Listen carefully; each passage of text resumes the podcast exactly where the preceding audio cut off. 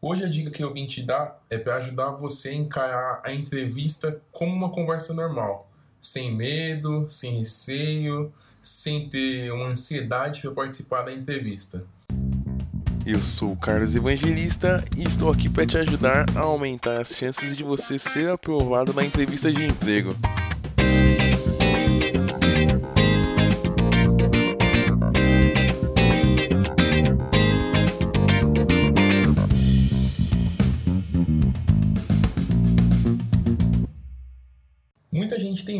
Entrevista, e isso é normal. Afinal de contas, você está indo encontrar uma pessoa que você pode nunca ter visto na vida, se você conversou às vezes é por telefone ou por e-mail, e você sabe que ali você vai ser questionado, que você precisa dar respostas que vão te fazer ser contratado ou não, passar para a próxima, próxima etapa ou não. Então, o medo, o receio não deveria ser, mas é normal. É como o primeiro rolê que você vai dar com aquela pessoa que está trocando ideia. Vocês estão conversando, WhatsApp aqui, indireta ali, aí um comentário no post do Instagram aqui, um reply ali, um direct aqui. E aí você está trocando ideia com a pessoa, combinaram de se encontrar e aí bate aquele, aquele receio, né? Alguns não, alguns natural. Mas tem gente que tem aquele receio, putz, como é que vai ser? O que, eu vou falar? E se ficar sem assunto? Putz, e se for chato? E se não for a mesma coisa que por mensagem? Passa isso pela cabeça da gente. E aí a gente quer conversar para impressionar, a gente quer falar os nossos pontos fortes para a pessoa para impressionar, a gente se veste para impressionar. E na entrevista de emprego não é diferente. Você quer aquele emprego, então dá o mesmo fio na barriga e a gente também tem esses pensamentos anteriores, a gente também tem essa ansiedade. E assim como naquele primeiro encontro, na entrevista você quer que a conversa flua. Você precisa fazer a conversa fluir para não ficar só um pergunta responde, pergunta responde sem graça. Então existe algo muito importante para você trabalhar na entrevista. É o famoso ponto em comum. Sinceramente, esse ponto é um ponto interessante para você se dar bem com o entrevistador. E por isso é importante você ter trabalhado muito bem o gatilho mental da história que eu já expliquei em outro vídeo. Então, assim, a partir do momento que você conta a sua história, o entrevistador vai começar a te fazer perguntas em cima da sua história. E muitas das vezes o recrutador em cima da sua história, ele vai comentar algo que ele já passou, que ele já ouviu falar, que ele já passou no ambiente de trabalho ou às vezes no ambiente profissional também. E aí que você pega o ponto em comum e aplica as perguntas necessárias para que a conversa flua. Nessa hora é a hora de você entrevistar. Mas como assim, Carlos, eu entrevistar? Por exemplo, você está contando a sua história. E aí o entrevistador pode comentar: Nossa, que interessante. Eu também já passei por isso. E aí é nessa hora que você vai falar como foi para você passar por essa situação. Ou também, dependendo do ponto que você tiver da sua história e a pessoa que está te entrevistando falar que já passou, se foi um problema, você pode falar: caramba, que legal, e como você resolveu esse problema? Ou, nossa, eu nunca tinha encontrado alguém que tinha passado por isso também. Como você fez para enfrentar esse problema? Se foi algum hobby seu, se foi alguma alguma coisa fora do ambiente profissional que você estiver comentando e o entrevistador falar que ele também faz, por exemplo, instrumento musical.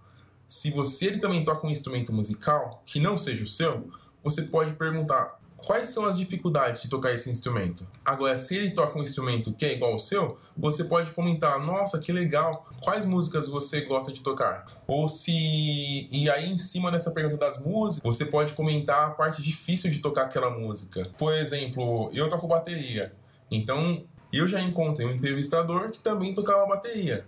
E da mesma forma que eu, ele também tocava em igreja. Então foi um ponto em comum Exato, foi naquela hora assim a melhor coisa que eu podia ter escutado. E aí eu comecei a comentar com ele quais músicas ele gostava mais de tocar, quais viadas ele gostava de fazer. E aí com base nas respostas dele, você pode emendar outras perguntas e também pode complementar a resposta dele. Então, nessa questão da música, se é uma pessoa que também toca o mesmo instrumento que eu, a gente pode comentar das viradas, a gente pode comentar da parte da música que é difícil, você pode comentar da parte da música que é impossível fazer, você pode, pô, se você é guitarrista, tem solo que é difícil de tirar. Então você pega um solo da One do Metallica, tem guitarrista que não tira nem ferrando, mas tem guitarrista que tira. Então depende. Ah, Carlos, mas eu não toco nenhum instrumento. Pô, fala um hobby seu. Ah, eu gosto muito de Netflix. Comenta séries E o entrevistador também pergunta sobre as séries que ele já assistiu. Alguma série talvez você não tenha assistido, e algumas séries você já tenha assistido. Se for alguma série que você não assistiu, pede para o entrevistador comentar um pouco sobre a série. Você pode falar: Nossa, nunca vi essa série, do que, que ela se trata? Ou se você já estiver escutado falar da série, você fala: Alguém já vi... Você pode falar: Eu já ouvi falar dessa série, mas nunca parei para assistir. Do que, que ela se trata, mais ou menos? E aí o entrevistador vai te responder. Se for alguma série em comum que vocês dois tenham assistido, ou estejam assistindo, você pode perguntar de algum capítulo específico, ou de alguma temporada específica. Um ponto importante dessa técnica é você fazer perguntas abertas, ou seja, você fazer perguntas que façam ele pensar na hora de responder e não responder somente sim ou não. Por exemplo, você pode começar suas perguntas com as palavras como, quais e o que. Essas palavras no começo da pergunta, elas fazem com que o nosso cérebro busque uma resposta com base no que nós já fizemos ou vamos fazer futuramente. Então, dependendo de como for a sua pergunta, se for coisa do passado, o entrevistador vai buscar uma resposta de, do que de fato ele já fez. É diferente de uma pergunta que começa com porquê. Porque às vezes a pergunta com porquê ele pode responder: Ah, eu achei melhor fazer isso dessa forma naquela época. O que é quase um porque sim. Agora, quando você faz uma pergunta que começa com como, qual ou o que, a pergunta é formulada de forma diferente. Por exemplo, dependendo do contexto da conversa, a sua pergunta pode ser: Como você resolveria esse problema hoje? Ou como você tocaria essa música hoje? Ou também, outro exemplo, você pode falar: Nossa, que legal a forma que você toca essa música, mas eu toco dessa forma e acho mais fácil. O que você acha entre as duas formas? Caso vocês tenham enfrentado o mesmo tipo de problema também em alguma situação, você pode falar: Percebi que você enfrentou o mesmo problema que eu. Me fala o que você acha da forma que eu resolvi e o que você mudaria nela. Tudo vai depender do contexto. Mas aí você pode criar um script de perguntas, umas três ou quatro perguntas tá bom. Às vezes você nem vai ter a chance de fazer todas elas, mas pelo menos uma ou duas você vai. E aí você cria esse script de pergunta com base na sua história. Um exemplo, na minha história, eu sempre comento sobre o falecimento dos meus pais. E na maioria das vezes, o entrevistador pergunta o motivo do falecimento dos meus pais. E aí a pessoa que está me entrevistando sempre comenta: Nossa, caramba, você é novo, né? E como foi para você passar por isso tão novo? E aí eu comento que eu tive o apoio dos meus avós, que nunca faltou amor em casa.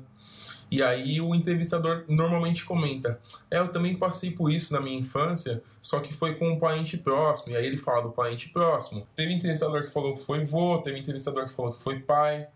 Teve entrevistador que comenta que o pai ou a mãe saiu de casa cedo. Então, dependendo do contexto, de qual problema que ele também teve na infância, eu já tenho a minha pergunta pronta para fazer. Caramba, você também passou por isso? Você tinha quantos anos? E aí, a partir da resposta dele, eu pergunto: e como foi para você passar por isso também tão novo?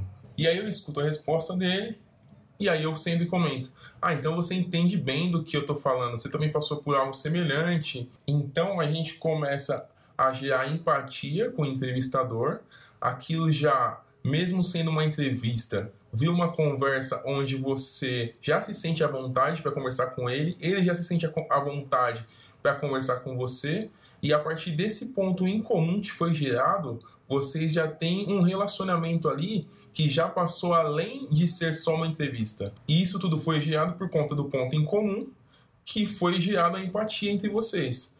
Ou seja, a pessoa que está te entrevistando sabe o que você passou e passou por algo semelhante. Então ela entende a sua dor, você entende e ouviu a dor dela, você se importou com a dor dela e você quis ouvir a dor dela, você demonstrou interesse.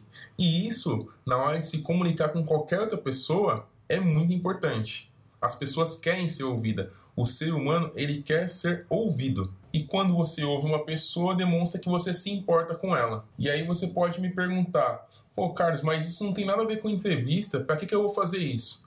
Eu sei, não tem a ver só com entrevista, tem a ver com o ser humano. Independente de entrevista, se é um date com a pessoa que você está trocando ideia, se é uma venda que você pretende fazer, as pessoas inconscientemente querem ser escutadas. E trazendo para o lado da entrevista, depois que passar os 5 minutos de conversa, às vezes 10, depende muito do entrevistador, a pessoa vai te trazer de volta para a entrevista. Ela vai dar seguimento na entrevista com as demais perguntas e as demais conversas. Então, o seu papel é questionar, agir naturalmente e deixar ela dar sequência na entrevista. Essa é a minha dica de hoje. Coloque em prática, você vai ver que vai deixar de ser algo pergunta e resposta a sua entrevista e vai ser muito mais dinâmica. Te vejo no próximo vídeo. Tchau e obrigado.